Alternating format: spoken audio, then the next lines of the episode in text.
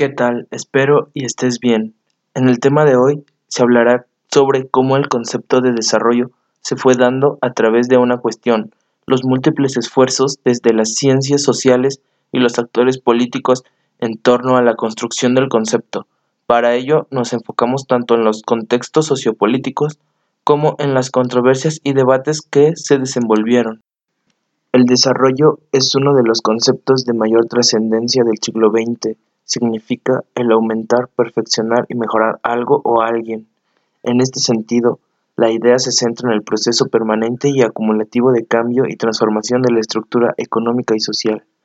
El económico consiste en el incremento sostenible de las capacidades productivas, el aumento y la mejor distribución de la riqueza. El social se basa en la atención a las necesidades básicas de la población y la ampliación de las opciones y capacidades de las personas para el desenvolvimiento de su vida. El término desarrollo, proveniente del campo de la biología, se refería principalmente al cambio de un organismo, desde un estado rudimentario hasta lograr la madurez. Para esto nace un nuevo concepto que varios investigadores plantearon, el denominado darwinismo social. Consideraba que las transformaciones culturales constituían un aspecto de la evolución biológica, de tal manera que el estado de situación entre las clases sociales respondía a la selección natural. Aquellos grupos que se encontraban en la cima de la estructura social eran los mejor adaptados. Harry Truman, presidente de los Estados Unidos en 1949, dio un discurso el cual hace referencia a vastas regiones del planeta como mundo subdesarrollado y convoca a combatir esta situación en el marco de la lucha internacional contra el comunismo. El comienzo de la difusión generalizada del concepto aplicado a la economía y la sociedad suele asociarse con este discurso. Hablemos de un punto importante. Sus orígenes fueron en Inglaterra en los años 1760 a 1830. Se dio la revolución industrial. Fue un proceso económico y social de grandes cambios que culminaron en la configuración del sistema mundial capitalista. El fenómeno se extendió afectando a toda la humanidad se le considera un punto de inflexión en la historia, no solo por la profundidad de las transformaciones, sino también por su relativa rapidez, teniendo en cuenta los tiempos de los procesos históricos en general. Si bien gran parte de los cambios fueron de índole económica, esta revolución implicó transformaciones estructurales de la sociedad, que implicaron además cambios culturales, políticos e ideológicos, también revolucionó los medios de transporte de pasajeros y carga, como fueron los ferrocarriles y barcos, que a su vez logró el desarrollo de la industria metalúrgica. En las regiones del mundo como Latinoamérica, la revolución industrial, paradójicamente y lejos de desarrollar la industria, generó una estructura de especialización de la producción. Esta estructura respondía a la nueva división internacional del trabajo, por lo cual los países industrializados requerían grandes cantidades de materias primas, vendían y luego exportaban los productos manufacturados. Pero como todo proceso, tuvo sus contras, que fueron los efectos ambientales que no tardaron en aparecer. Dentro de las preocupaciones ambientales había dos que tenían mayor incidencia. Las condiciones de vida de los obreros, las cuales propiciaban la proliferación de epidemias. La preocupación no era por los obreros mismos, sino porque las epidemias afectaban tanto a ricos como a pobres, por lo tanto era necesario mejorar algunos aspectos de la vida en las ciudades, y a su vez la pérdida de muchos terrenos de áreas verdes.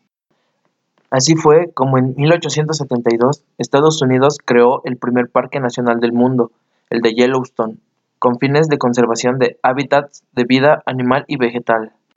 Bien, ahora hablemos de la teoría de la modernización, que surgió en los años 50 pero se desarrolló en la década siguiente. Define a todas las sociedades precapitalistas como sociedades tradicionales, caracterizadas estas por una dinámica social, la dispersión predominante de la población en áreas rurales, la estructura social altamente estratificada, las limitadas posibilidades de movilidad social, la dependencia de la economía de la agricultura principalmente y otros productos primarios. Según esta perspectiva, la sociedad ideal era aquella en la que el mercado capitalista podía desarrollarse libremente, y estas sociedades retrasadas constituían un claro impedimento para tal objetivo.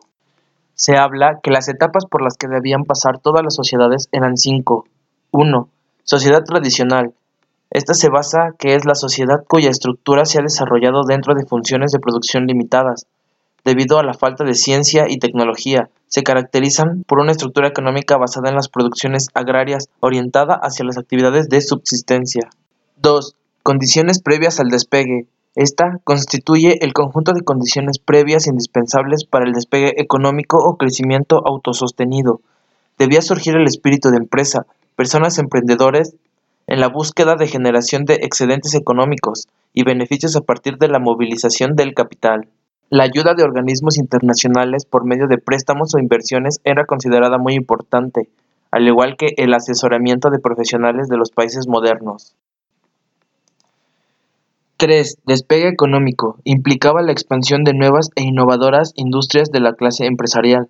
El sector privado adquiría mayor relevancia expandiéndose en todos los sectores de la economía. Las corporaciones internacionales se extendían especialmente a aquellas regiones con mejores oportunidades como por ejemplo, disponibilidad de mano de obra barata. 4. El camino hacia la madurez. Habla sobre la diversificación de la economía en nuevos segmentos productivos a partir de la innovación y tecnología. Se consolidan nuevas industrias intensivas en capital constante, maquinarias y alta tecnología. Los excedentes generados se dirigen al bienestar social. 5. La sociedad de consumo de masas. Esta aumentó la productividad en todas las áreas de producción de bienes y servicios, que estimulan el incremento del consumo de la población. La teoría de la modernización en América Latina se definió como el desarrollo de la sociedad en cuatro etapas, que iban desde el periodo colonial hasta el periodo contemporáneo. 1. Sociedad tradicional, caracterizada por una economía regional aislada, una estructura de sociedad tradicional y gobierno colonial. 2. Comienzos del derrumbe de la sociedad tradicional, etapa de transición hacia la expansión de una economía dependiente, etapas de las primeras tentativas y fracasos para establecer un Estado nacional moderno. 3. Sociedad dual y expansión hacia afuera, marcada por una economía primaria de exportación y expansión, dependiente. Primeros efectos modernizadores.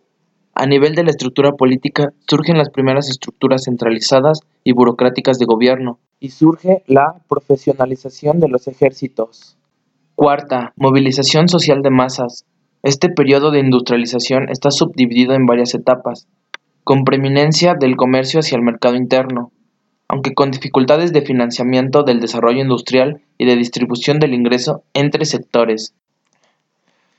Dentro de la corriente de pensamiento que se conoció como estructuralismo latinoamericano, surgió en América Latina en la década del 50 y se terminó de desarrollar en los 60 la conocida teoría de la dependencia, Impulsó los primeros diagnósticos respecto al subdesarrollo de los países latinoamericanos, intentando explicar la ampliación de la brecha entre países desarrollados y subdesarrollados y las dificultades que encontraban estos últimos para lograr el desarrollo económico. En ese sentido, la teoría dependentista surgió como una visión claramente contraria a la teoría de la modernización poniendo énfasis en el proceso histórico de las naciones, las relaciones entre comercio, colonialismo y militarización entre los llamados países modernos y los tradicionales, fueron puestas en el centro del análisis. Esta situación ubicaba a los países latinoamericanos en una posición estructural perjudicial y los insertaba en la estructura de la División Internacional del Trabajo de manera dependiente. Desde la Comisión Económica para América Latina y el Caribe, o como dicen sus siglas, CEPAL, elaboró una propuesta de desarrollo cuyos propósitos eran industrialización por sustitución de importaciones. Planteaban fortalecer estos procesos que se habían iniciado en muchos países a partir de la Primera Guerra Mundial y principalmente de la crisis del 30. Reforma agraria es un conjunto de medidas políticas, económicas, sociales y legislativas impulsadas con el fin de modificar la estructura de la propiedad y producción de la tierra en un lugar determinado la concentración de la tierra en volcar sus ganancias en la industria constituyó un freno histórico al desarrollo. Inversión estatal en la planificación del desarrollo, centralización y control de las cuentas nacionales, regulación y protección de actividades en la promoción de emprendimientos, inversión pública y formación de nuevos empresarios, integración económica latinoamericana, tanto para aumentar las escalas de producción como para fomentar el intercambio interregional.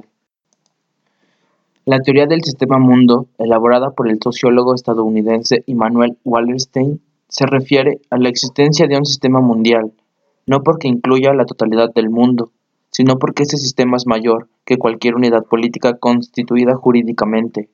De la misma manera, describe la existencia de una economía mundo, debido a la importancia de las interconexiones económicas, más allá de los vínculos culturales y políticos existentes en arreglos particulares. La economía mundo capitalista es un sistema que incluye una desigualdad jerárquica de distribución basada en la concentración de ciertos tipos de producción. Afirmó que el sistema mundo se compone de una estructura tripartita, jerárquica y desigual. Centro es el núcleo de zonas muy ricas que son el centro del sistema. Semiperiferia, zonas intermedias de países que detentan una moderada riqueza. Periferia, está compuesta por vastas zonas pobres y explotadas, la inmensa mayoría mundial, que son las que soportan tanto la semiperiferia como al centro del sistema capitalista. Hablemos de Fordismo. Significó mucho más que una forma de organización del trabajo. Se trataba de un modelo de sociedad y de consumo articulado por un sistema de regulación estatal conocido como estado de bienestar. Una crisis capitalista dio lugar a la etapa de hegemonía neoliberal a nivel mundial. Esta crisis que marcó el agotamiento del Fordismo como patrón dominante de producción capitalista, se expresó fuertemente a partir del estancamiento económico y la caída de las tasas de ganancia. En este contexto, el capital se propuso un objetivo, la reducción de costos que revirtiera la declinación de las tasas de ganancia. Para ello se implementaron mecanismos tales como la reducción de costos privados y sociales de producción, procesos de quiebras de empresas de menor tamaño como manera de eliminar competidores, reducción de los costos salariales, recorte de gastos sociales, introducción de innovaciones tecnológicas, traslado de la producción de antiguas zonas industriales a zonas con características favorables al capital.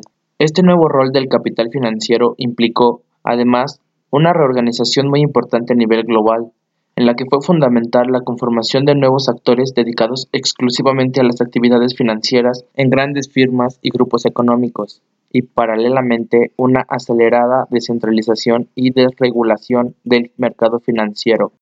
Y así es como se logra debatir un poco sobre la introducción al desarrollo sustentable, que ciertamente es muy extensa y no acabaríamos en este espacio, pero se toca el tema de muchas teorías del concepto, ya que había investigadores con diferentes tipos de vista ya mencionados. Espero y esta información te haya gustado y muchas gracias por tu atención.